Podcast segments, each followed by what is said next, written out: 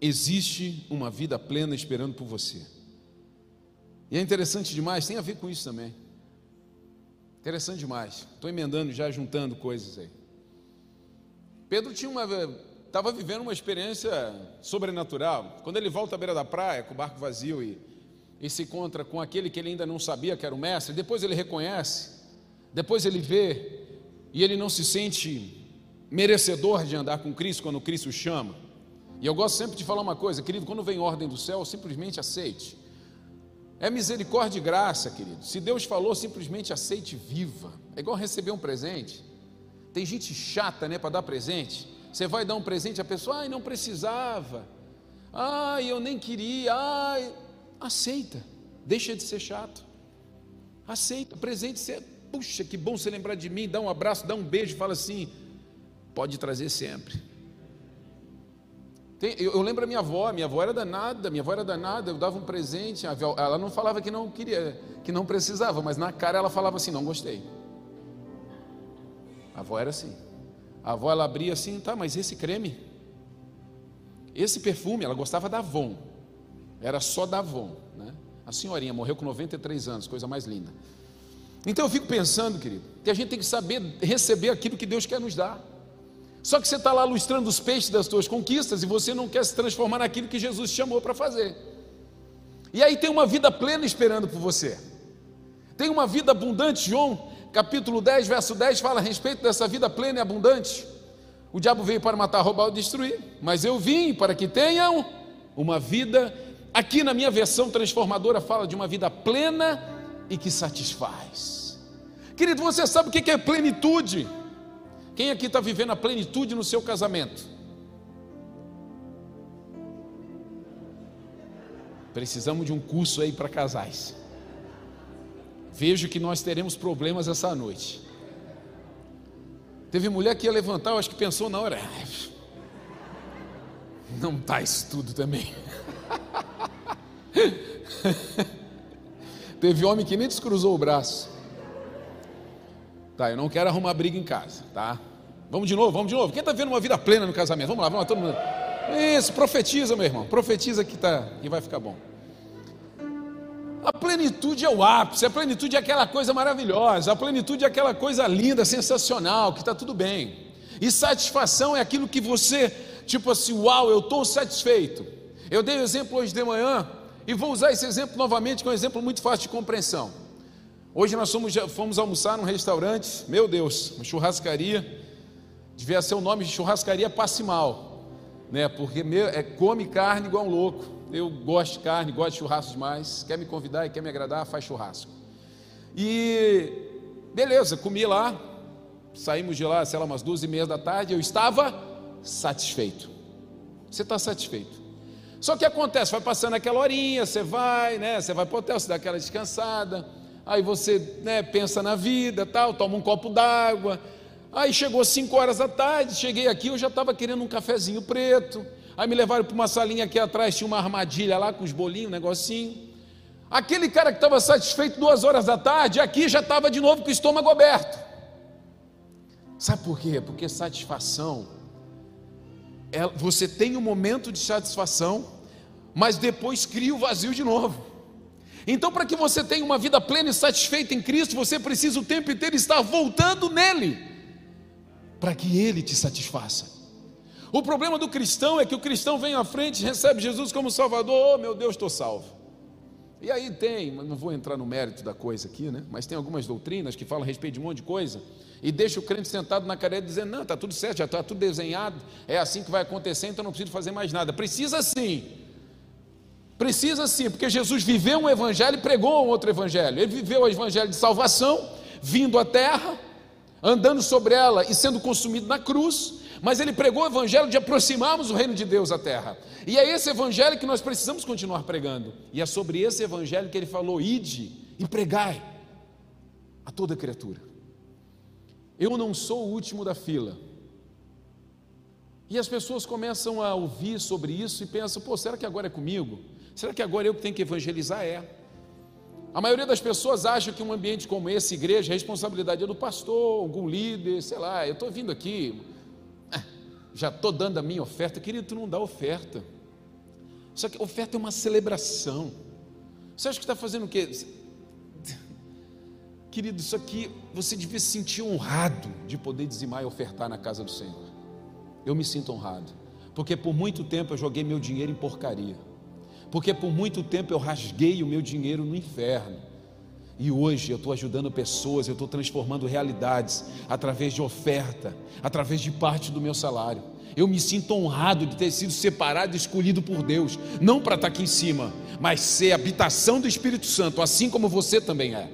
Eu me sinto honrado, e é assim que nós precisamos nos sentir. Então, quando eu entendo isso, eu começo a pensar: meu Deus, eu quero essa vida plena, eu quero essa vida que satisfaz. Eu perguntei de casamento, vocês não, vocês não levantaram a mão? Vocês não levantaram a mão? De repente você também não está satisfeito, ah, eu não sei, podia ser melhor, mas você precisa buscar esse melhor. Você acha que buscar o melhor trocar de marido, trocar de esposa? O mundo está dizendo que é, mas não dá. O cara que trocou cinco, seis vezes está dando errado ainda. Eu acho engraçado que tem gente que defende a teoria da separação. Não, separa que é melhor. Mas todo mundo que separa vive pior. Todo mundo casa uma, duas, três vezes. O cara que aconselha para separar é o cara que já casou 25 vezes. Não dá. Nós temos uma realidade criada pelos céus, família. E é sobre ela que nós precisamos andar e caminhar. Então existe uma vida plena que satisfaz, mas essa vida plena que satisfaz, ela está guardada em Cristo. Então eu me sinto satisfeito, saio daqui do culto domingo, meu Deus, palavra de Deus tocou meu coração, uau! Aí agora a semana inteira não precisa buscar. Não, amanhã tem que buscar de novo. A madrugada eu já tenho que buscar de novo. Amanhã eu tenho que ler Bíblia, amanhã eu tenho que dobrar joelho.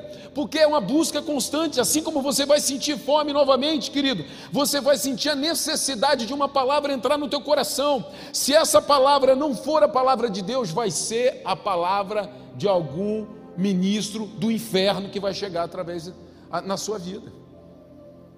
E eu tenho falado, eu tenho clamado a Deus, Deus levanta um povo para ler Bíblia. Eu incomodo a igreja demais para ler Bíblia. E eu falo, querido, eu vou começar a pregar umas heresias. E se vocês não levantarem, se vocês não saírem da igreja, se vocês não me contestarem, eu vou ter certeza que vocês não leem Bíblia. Vocês têm que ler Bíblia. Vocês têm que orar sobre a Bíblia. Vocês têm que ler bons livros que inspirem vocês a chegarem aonde vocês sonham chegar. Porque essa é a vida plena que satisfaz. Essa é a vida plena que vai nos levar em outros ambientes. É a satisfação diária que Deus nos propõe. Em João capítulo 4, a partir do verso 31, eu quero falar com vocês e explanar essa noite. Coloca ela para mim, João. Isso. Diz assim, Evangelho segundo João. Enquanto isso, os discípulos insistiam com Jesus: Rabi, como alguma coisa? Ele, porém, respondeu: Eu tenho um tipo de alimento que vocês não conhecem. Os discípulos perguntaram uns aos outros: Será que alguém lhe trouxe comida? Então Jesus explicou: meu alimento consiste em fazer a vontade daquele que me enviou e em terminar a sua obra. Vocês não costumam dizer: Ainda faltam quatro meses para a colheita? Mas eu lhes digo: despertem olhem em volta, os campos estão maduros para a colheita. Os que colhem já recebem salário, e os frutos que ajuntam são as pessoas que passam a ter a vida eterna. Que alegria espera tanto o que semeia como o que colhe. Vocês conhecem o ditado: um semeia e outro colhe, e é verdade. Eu envio vocês para colher onde não semearam, outros realizaram o trabalho, e agora vocês ajuntarão a colheita. É uma passagem incrível. E essa passagem aqui, querido, fala e salta algumas coisas ao meu coração. Jesus estava vindo de uma experiência com a mulher samaritana. Jesus, há dois versículos atrás, estava terminando uma conversa com a mulher samaritana. Estava ali falando com uma mulher que estava com a vida jogada ao chão, uma mulher que estava condenada à morte, uma mulher que estava vivendo a parte da sociedade, como os samaritanos viviam. Jesus vai até ela com a proposta de salvação. Jesus sempre foi ponte para a vida das pessoas, nunca foi muro. E a igreja por muito tempo tem se levantado como muro e não ponte na vida das pessoas. E Jesus chega à vida daquela mulher como ponte. E aquela mulher, ela ouve Jesus, Jesus faz algumas perguntas sabe, para deixar ela, sabe, de alguma forma, pensando na sua vida e na sua realidade. E ele confronta ela com algumas perguntas a respeito da sua vida, assim como eu confrontei você sutilmente, perguntando sobre o seu casamento. E Jesus vai perguntando sutilmente, aquela mulher vai respondendo, e ao mesmo tempo ela vai avivando e despertando os erros que ela tem cometido. E no final daquela conversa, aquela mulher vê que realmente Jesus era o Cristo. E aquela mulher sai dali fervorosa e começa a falar com outros samaritanos a respeito de quem ela tivera encontrado naquele momento. Então Jesus ainda estava em êxtase, porque Jesus, querido, assim como nós, celebrava quando alguém se convertia, amém? Mas de repente chegam os discípulos, chegam os discípulos, os discípulos chegam, mas eles chegam com uma mente, eles chegam num ambiente totalmente natural. Os discípulos chegam olhando para Jesus como homem natural. Os discípulos não percebem o que estava acontecendo. Os discípulos não entendem a dimensão espiritual que estava acontecendo naquele lugar. E eles já chegam querendo cuidar do mestre. Ei, mestre, quer comer alguma coisa? Ei, mestre, está com fome? Né? Faz muito tempo que você está aqui. Queremos cuidar de você. E Jesus começa a responder algumas coisas, é interessante demais. E eles falam, mestre, como alguma coisa. Ele, porém, respondeu: Eu tenho um tipo de alimento que vocês não conhecem. Eles não conheciam ainda aquilo que estava satisfazendo Jesus naquele momento. Por quê? Porque isso viria depois. Porque só a cruz, querido, é que pode abrir os nossos olhos. É porque só a cruz vai nos mostrar o que realmente há de interesse nas nossas vidas. O que realmente precisa queimar para que nós tenhamos uma vida plena e satisfatória. E Jesus fala: ei, ei, ei, não é sobre esse pão, não é esse alimento. O que me alimenta, o que me inspira, o que me faz viver sobre essa terra, é fazer a vontade do meu Pai, é terminar a missão que me foi proposta. Querido, quando você está fazendo alguma coisa, de repente, eu me lembro, eu fui, eu lancei um projeto, acho que uns 10 anos atrás, não, não chega a isso, uns 6, 7 anos atrás. Eu lancei um projeto para desenvolvimento de jovem, não era um projeto na igreja ainda, um projeto voltado para fora, já era líder de jovem, mas era um projeto voltado para fora. E eu me lembro que Deus me deu esse projeto, querido, ouça a primeira voz. Hoje eu estava almoçando com os pastores da casa e eu falei para eles: ouçam a primeira voz. O cristão precisa aprender a ouvir e obedecer a primeira voz. O que é a primeira voz? A primeira voz é quando você está ali, o Espírito Santo fala assim para você: fala isso para aquela pessoa. Quando você pensa, tipo, será? Perdeu. O Espírito Santo fala assim: vai lá e entrega isso para aquele fulano. Aí você pensa: ah, agora eu acho que não é a hora. Perdeu. Ouça a primeira voz, é ali que o Espírito Santo vai falar com você. O Espírito Santo falou comigo e disse: faz um projeto para jovem. Querido, eu peguei. Eu trabalhava, obviamente, numa agência de marketing digital e tinha uma facilidade de pegar algumas pessoas de operação e eu só falei para o rapaz: seguinte, eu vou criar um conteúdo, vou criar artigos, vou escrever artigos, e eu vou mandar para você. E eu quero que você crie um site para mim. O nome do site é esse, já registro o domínio. Tarará, tarará, tarará. O Arthur, meu filho de 11 anos hoje, ainda era pequenininho. E eu lembro que eu falava: Cris, vai dormir e deixa eu aqui comigo mesmo. Eu botava o fone de ouvido. Eu sou, não sei, tem gente que acha que eu sou estranho. Mas eu, para pensar, eu preciso colocar uma música no volume máximo no ouvido e ali eu consigo pensar e escrever. Tem gente que acha que a crítica é louca, como que tu vai pensar com música? Eu funciono assim. E eu lembro que eu botava aquele fone, eu ia para o meu notebook e comecei a escrever. Eu escrevia a madrugada inteira, eu escrevia artigos falando de relacionamento, de vida financeira, escrevi o que, que era o evento, como é que era, como que eu queria montar. Eu preparei aquele todo o conteúdo de um site em dois dias. O que, que eu estou querendo dizer para você? Eu virava as noites e eu não sentia falta de sono. Eu fazia as tardes inteiras e às vezes eu nem comia. A Cris trazia um café, ficava gelado do meu lado. Por quê? Porque não era aquilo que me alimentava, o que me alimentava era o propósito que estava queimando no meu coração.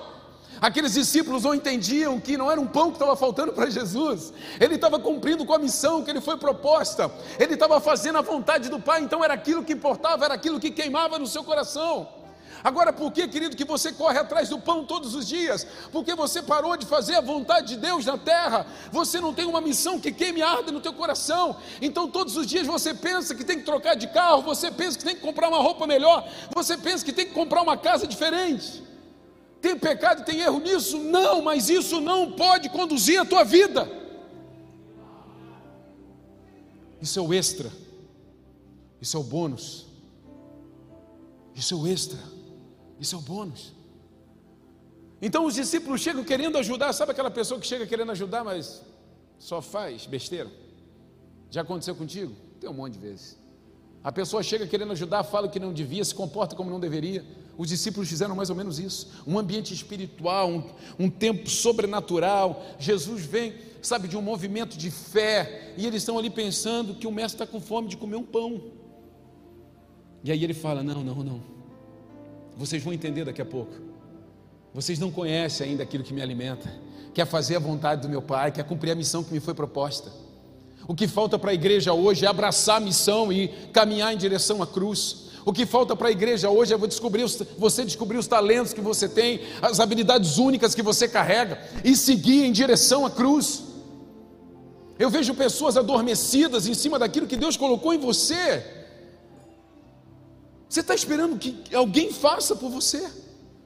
Você está esperando que naturalmente as coisas se discernam? Não, você precisa se atrever, você precisa entrar, você é um mecanismo de operação na terra.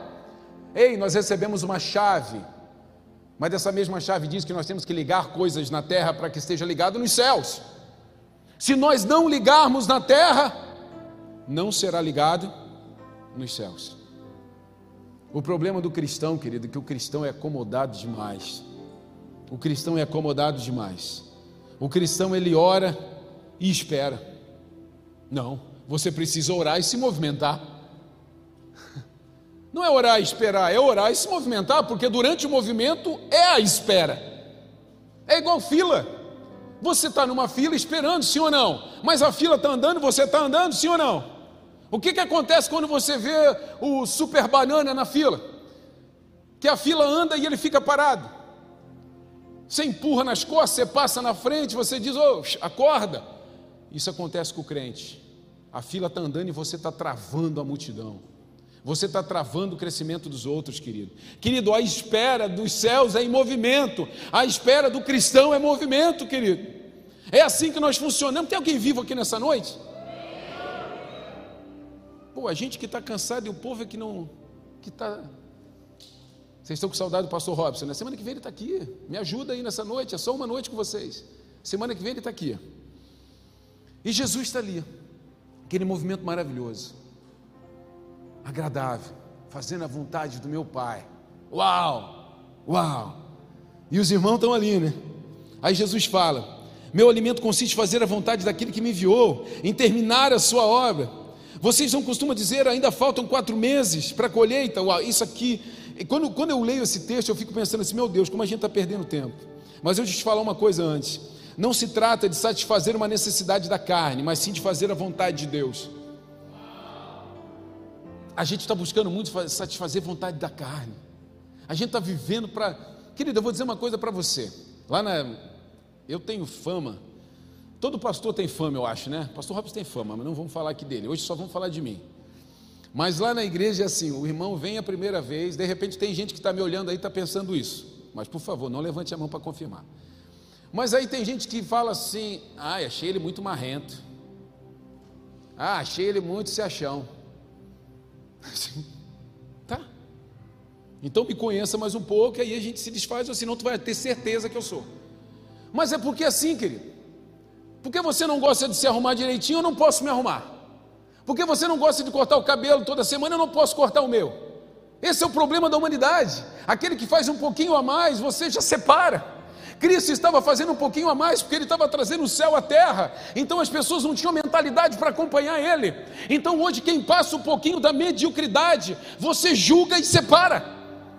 Quando você deveria falar assim, cara, eu quero evoluir, eu quero crescer, eu quero ser animado, eu quero ser contagiado por pessoas assim. Esse é o Evangelho. Esse é o Evangelho. E como, meu Deus, nessa caminhada de fé, 21 anos de fé, às vezes a pessoa vem, bah, Rob, eu achava tu marrento. Passou? É, acho ainda um pouco. Mas agora eu te amo mais do que te acho marrento. Amém. É isso. Amém. Vem para o meu time, vem ser marrento também. Vem ser marrento, vem ser feliz. Queridos, nós precisamos mudar a nossa mentalidade. Estava falando numa igreja e falei, aí depois os irmãos ficaram me olhando assim, com cara ameaçadora. Às vezes a gente fala umas coisas, vou falar aqui. Eu fico pensando nessa coisa da vida plena que satisfaz. Quando você vai falar com um arquiteto para construir a casa, o arquiteto não é crente. Mas aí você vai fechar com o pedreiro, o pedreiro é crente. Você vai num restaurante, o dono do restaurante não é crente. Mas aí chega o garçom, é crente. Você vai no supermercado, o gerente do supermercado não é crente. Mas o cara do caixa é crente. Você vai num restaurante bom da cidade, quem está comendo lá você não encontra o irmão da igreja. Mas aí você vai naquela lancheria de 2,50, que ainda dá troco, está todo mundo lá. Eu fico pensando, Deus, por quê? Falando bem sério com vocês. Eu não sou rico, milionário, nada disso. Mas eu fico pensando, Deus, aonde que a gente está falhando? Por quê, Pai? Por quê? Nós assumimos contrato de miséria onde? Onde que a Bíblia diz que nós temos que ser miseráveis? Onde que a Bíblia diz que nós não podemos crescer? A Bíblia fala do dinheiro, que o amor ao dinheiro é raiz de todos os males. Mas o dinheiro ele, nasce, ele veio para nossa mão para ser servo. Quem sabe usar, querido, é abençoado. Você pode ter carro bom, você pode ter casa boa, você pode comer bem. Agora, por que, que o cristão está sempre na nhaca da vida? está sempre pedindo dinheiro emprestado, está sempre correndo atrás, não pode fazer uma faculdade de medicina, não pode ter um. Cara, não tem um cristão médico, não tem um cristão advogado, por quê? Porque a nossa mentalidade é pequena, porque a gente está correndo atrás do pão, quando na verdade a gente devia estar seguindo a cruz, porque há muito escondido na cruz, há mistérios escondidos na cruz, há milagres de sobrenatural escondidos na cruz. Mas nós estamos acostumados com uma vida medíocre. O diabo nos acostumou a olhar para baixo. O diabo nos acostumou a, pensar pequeno. E é assim que a gente tem vivido. Meu Deus, que miséria, eu não aceito. E eu falo na igreja. E tem gente que passa lá na frente da igreja e fala: ah, essa igreja aqui é de gente rica. Eu, Senhor, glória a Deus. Pode falar mesmo, pode profetizar que é de gente rica. Querido, eu amo todo mundo e tem todo mundo na igreja, mas quem chega com uma mentalidade pequena, eu bato até mudar a mentalidade. Se uma vida plena que satisfaz para você é ter a tua casinha naquele bairro mais simples, com aquele salário que você tem, perfeito, mas tem que trazer satisfação. Agora o problema é que você briga com o marido porque ele não come uma pizza para você porque não tem dinheiro. O problema é que você, mulher, não ganha uma surpresinha do marido porque ele sempre diz que as finanças estão quebradas. E como que isso tem satisfação e plenitude?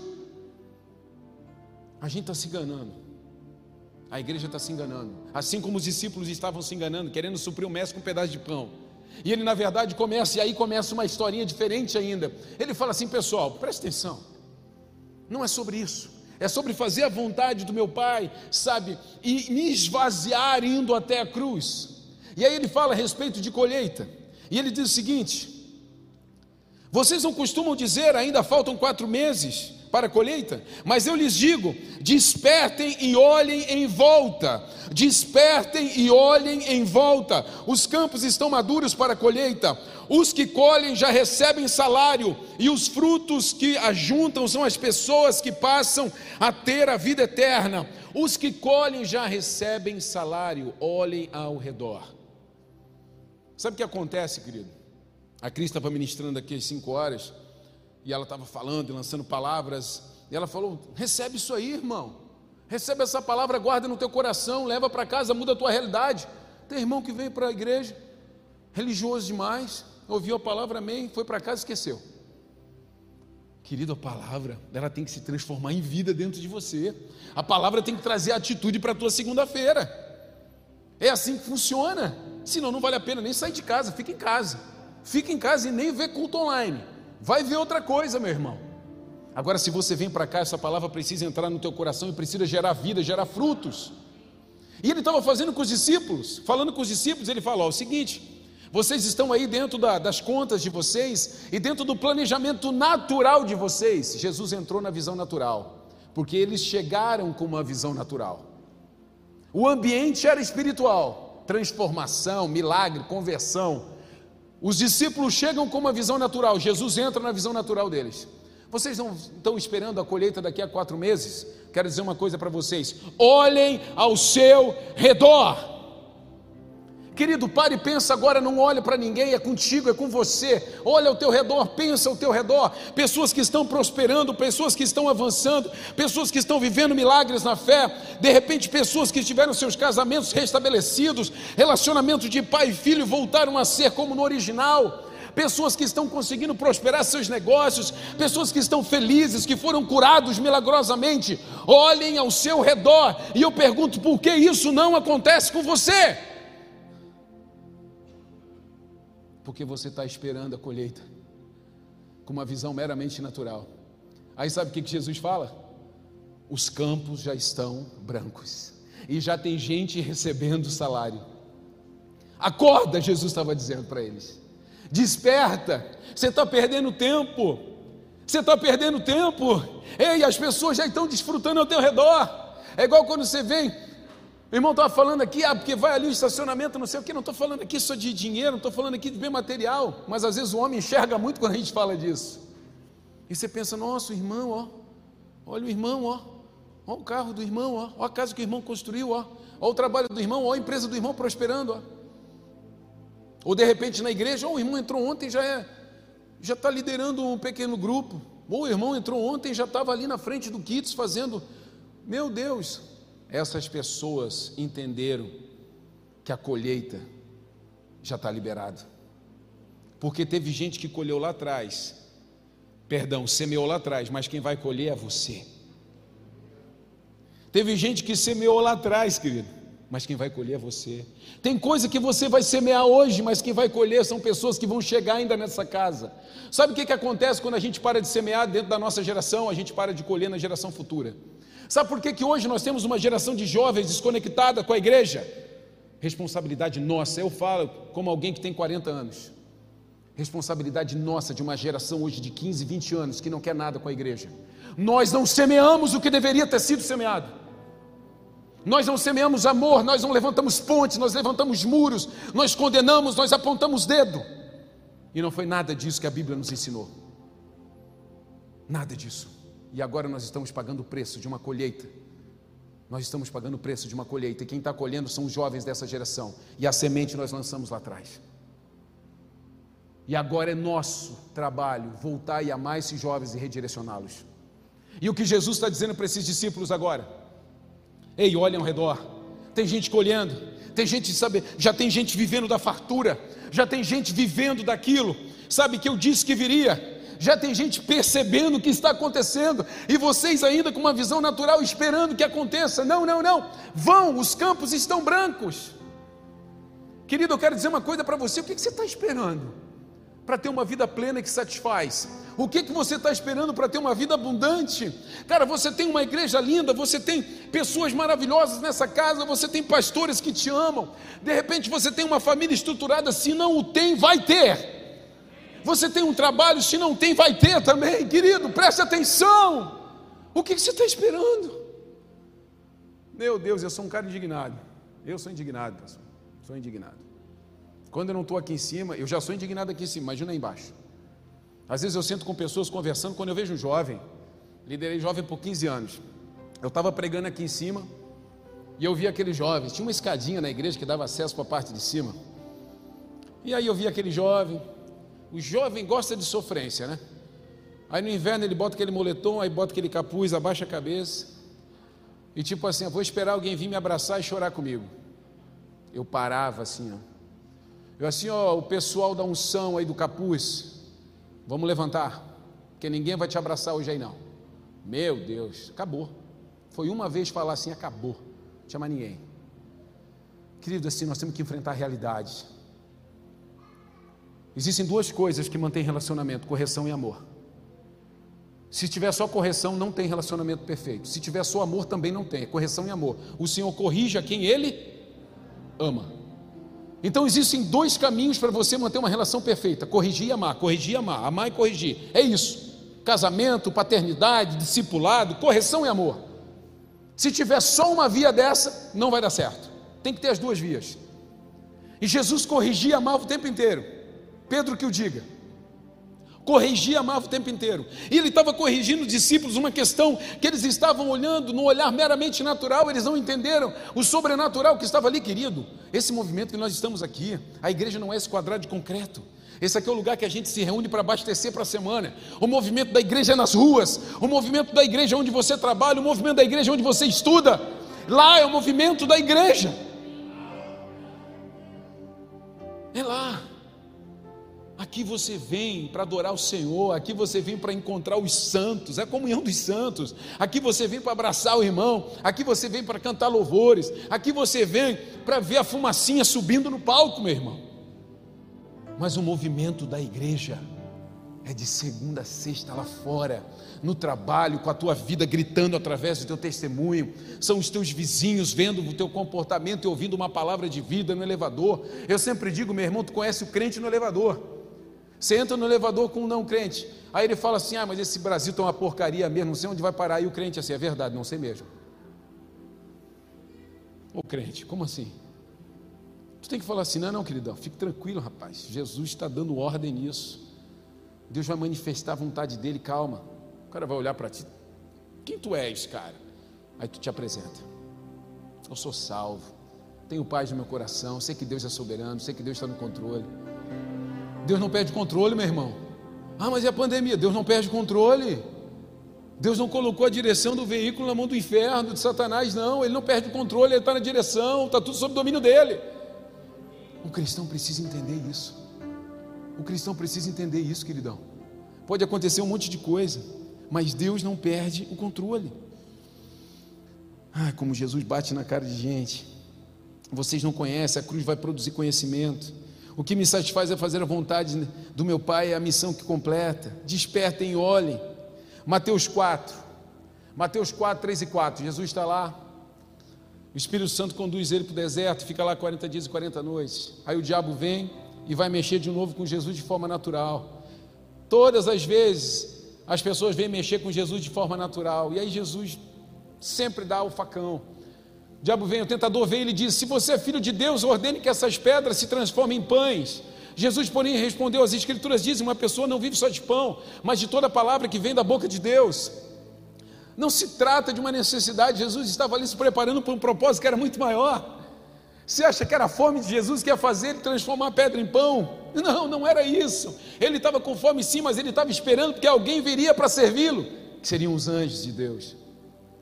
E o diabo vem de uma forma bem sorrateira, vai, transforma isso aqui, faz isso aí se você é o filho de Deus mesmo. Jesus olha assim, não, né? Essa visão é muito natural.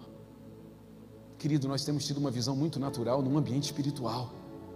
E depois o mesmo Jesus, em João capítulo 6, fala: Eu sou o pão vivo que desceu do céu. Ele se transforma na nossa necessidade. Então aquilo que nós temos necessidade hoje está guardado em Cristo. Querido, até mesmo as nossas necessidades naturais estão nele. E eu penso assim: como, cara, que eu vou viver um evangelho em que Cristo não seja o centro da minha vida? Como que eu vou viver uma fé onde Cristo não seja o centro da minha vida? Como que eu vou ainda me apegar a falsas doutrinas, a uma religião que está sendo desmascarada na internet?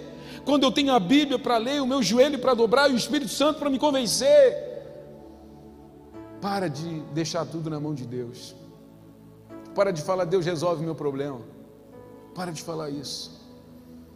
Há exatos 13, 14 anos atrás, eu liderava jovens na igreja, tinha já seis anos de conversão e conheci uma pessoa na igreja. Conheci essa pessoa, comecei a namorar, noivei com ela, nós dois liderávamos juntos, jovens. Casei com essa pessoa, casei com essa pessoa, começamos a construir a casa e nesse tempo morava com a sogra. Uh, essa pessoa, um ano e meio depois, desperta no sábado de manhã, olha para mim assim: Eu não quero mais o nosso casamento. Eu olhei para ela: Como assim? Super gospel, fazendo tudo direitinho, tudo dentro do padrão de Deus. Um ano e meio depois, ela olha assim: Eu não quero mais, eu não quero mais, eu não quero mais. Praticamente fui chutado daquela casa. Eu volto para casa dos meus pais com uma mala na mão, não quis levar mais nada.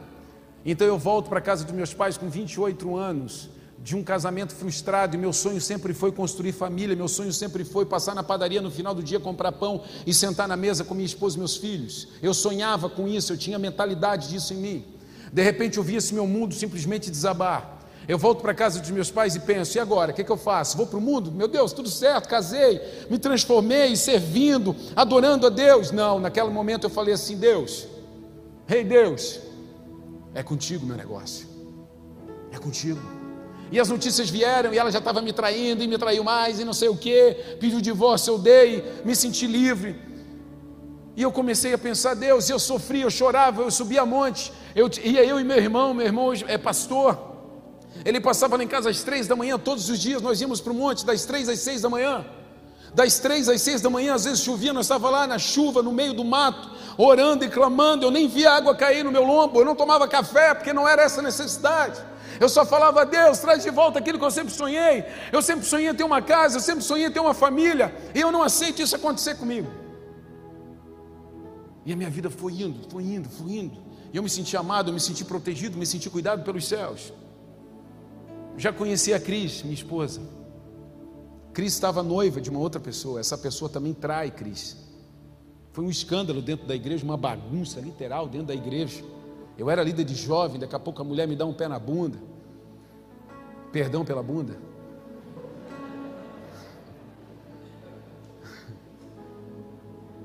E Cris também é traída. A gente se olha, será? A gente começa a conversar, a se conhecer. E eu falei: Deus, eu quero cumprir os teus propósitos nessa terra. E o diabo não vai tirar isso de mim. Hoje eu tenho uma família linda, que eu me emociono em falar. Hoje as pessoas olham para mim, quando eu falo dessa história, parece que não é a minha vida. Parece que não é a minha vida.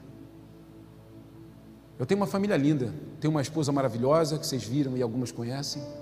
Eu tenho dois filhos incríveis, Arthur de 11, Anne de 7, apaixonantes. E eu passo na padaria, eu compro meu pão, eu faço almoço para eles. E as pessoas falam assim: Pastor, meu sonho é ter uma família igual a tua. Pastor, que linda a tua família. E a maioria das pessoas não sabe o que eu passei. Mas só que quando eu passei aquele tempo difícil, aquele tempo ruim, eu olhei para Deus e falei assim: Senhor, não é isso para mim. Vai além. Eu me agarrei na cruz. E eu falei assim: é uma vida plena que satisfaz esperando por mim, eu não vou parar aqui no meio do caminho. Existe uma vida plena que satisfaz, e eu vou correr atrás dela, eu vou dar tudo, porque eu podia voltar para o mundo e falar assim: para que eu vou para a igreja? E não teria um crente que ia me convencer, não teria um crente que ia atrás de mim e dizer: ei, fica, porque eu tinha todos os argumentos. Eu tinha todos os argumentos para dizer, cara, eu fiz tudo certinho, eu cumpri tudo certinho, eu abri mão de tudo. Querido, não é, não é a respeito de fazer tudo certinho é a respeito de sempre fazer aquilo que Deus manda fazer. Eu perseverei, eu fiquei. Tem mérito? Não. Só tem graça na minha história. Só tem misericórdia na minha história. E hoje eu tenho uma família linda que me satisfaz, que me tornou pleno. Eu sou um pai pleno, eu sou um marido pleno, eu sou um marido satisfeito, eu sou um pai satisfeito, porque eu permaneci em Cristo. Eu sou um pastor satisfeito, querido a, igreja, a minha igreja é uma igreja linda, eu sou apaixonado pela igreja. Eu sou apaixonado pela minha igreja. Eu sou apaixonado pelas pessoas da minha igreja. E elas são apaixonadas por nós. E é por isso que eu consigo vir aqui pregar. E com a internet ligada, e quem quiser grave, só corta aquela parte.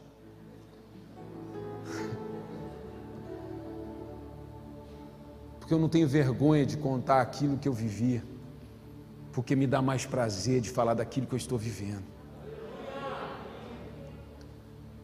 Existe um Deus maravilhoso que morreu na cruz para que você tenha uma vida plena e abundante. Que morreu na cruz para que você tenha uma vida plena e que traga satisfação para os seus dias. Mas o que, você está fazendo com isso? O que, você está fazendo com isso? O pão vivo que desceu do céu. O pão vivo que desceu do céu.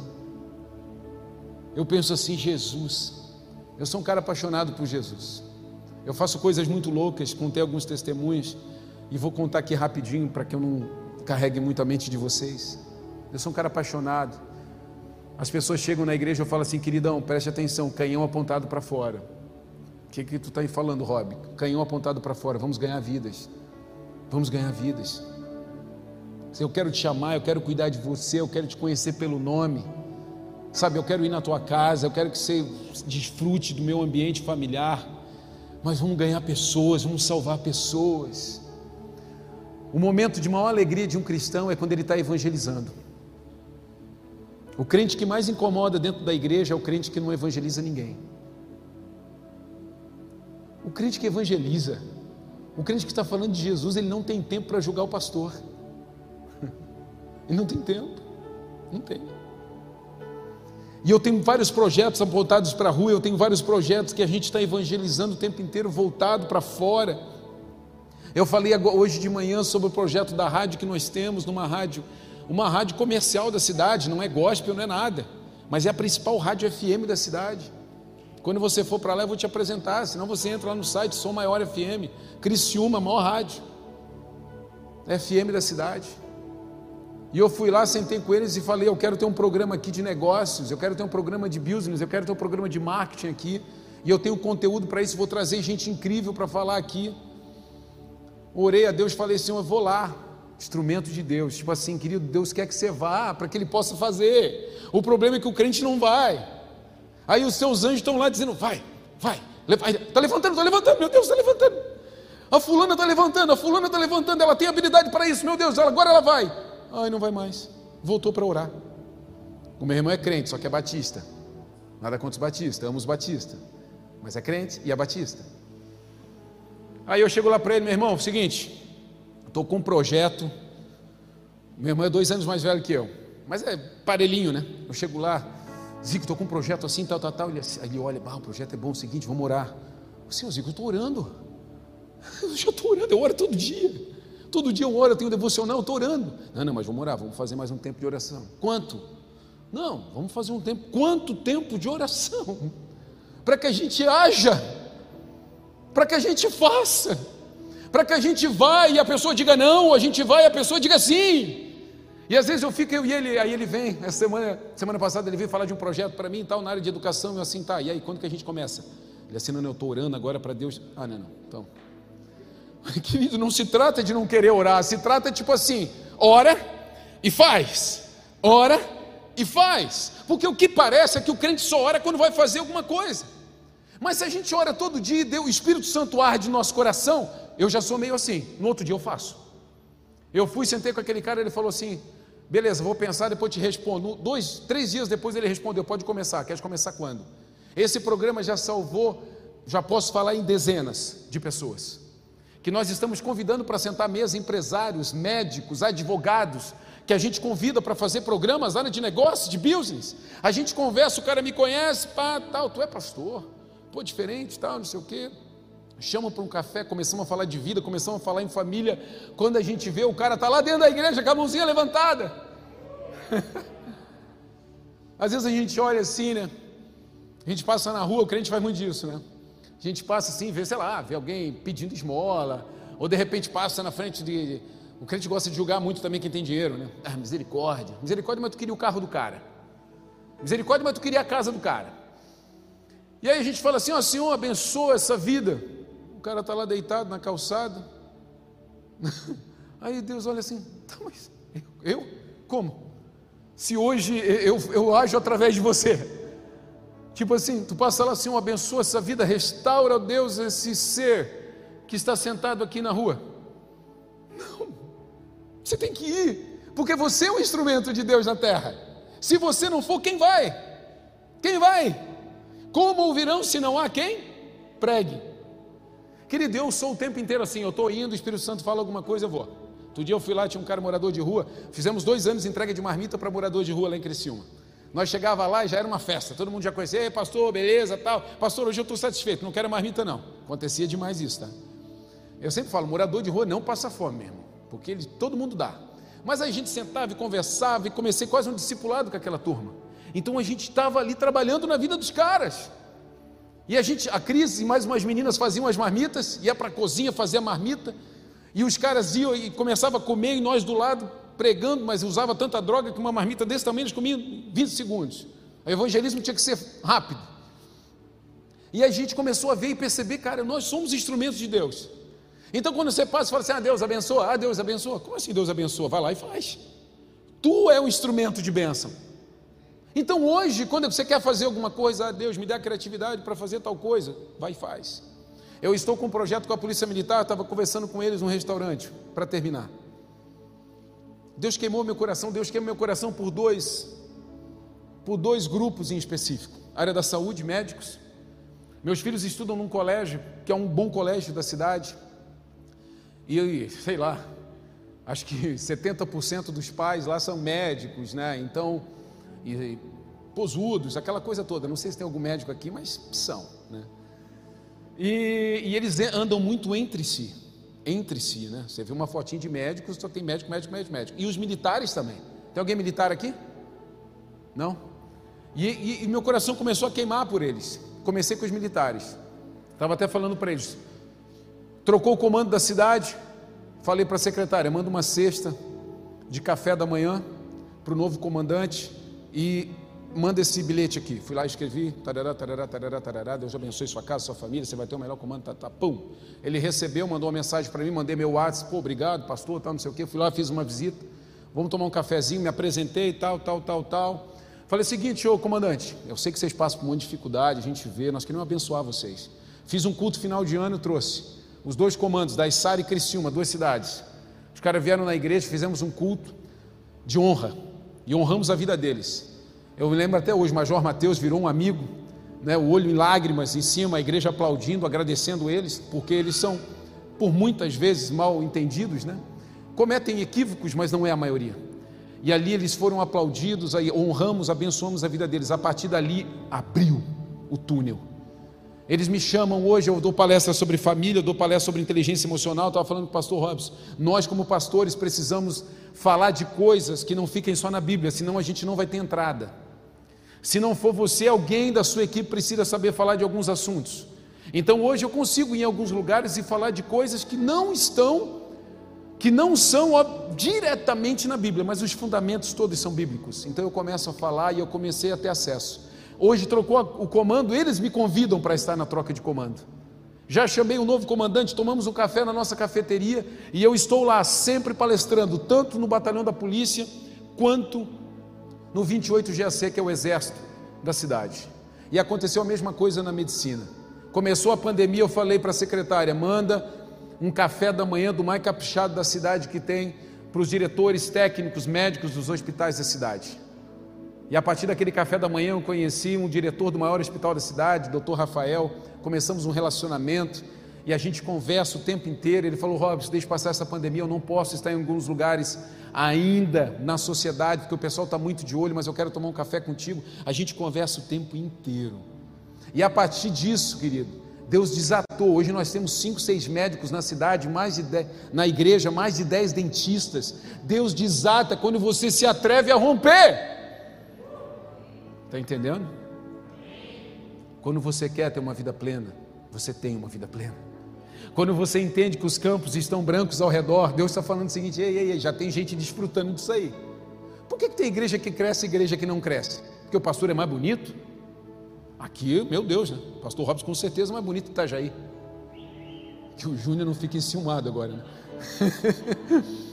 Mas assim não é isso, não, querido. É a igreja que se atreve, é a igreja que rompe, é a igreja que sai da estrutura, é a igreja que evangeliza onde você está. Essa é a igreja que cresce. Fique de pé, quero orar com você.